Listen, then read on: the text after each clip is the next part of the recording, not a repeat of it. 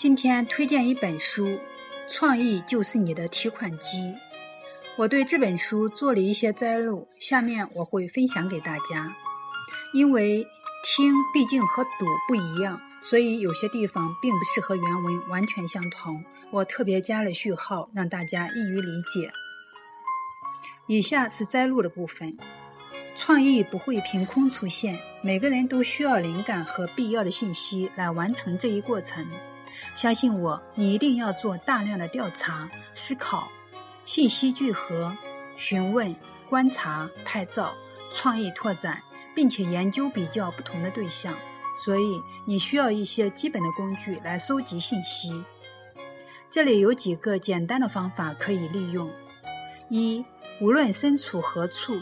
都要记得带上手机或平板电脑等移动记录工具，哪怕是一个本子和几支笔都是好的。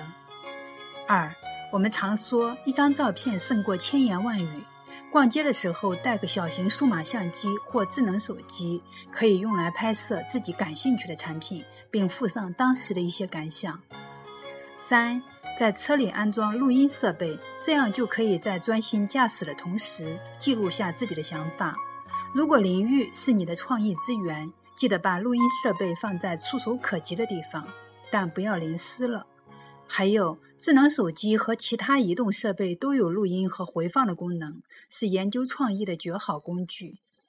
四，当你思考的时候，要带上画板和画笔。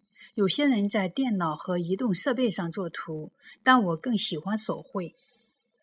五，把收集到的信息都保存在一个地方。包括任何可以激发你创意的东西。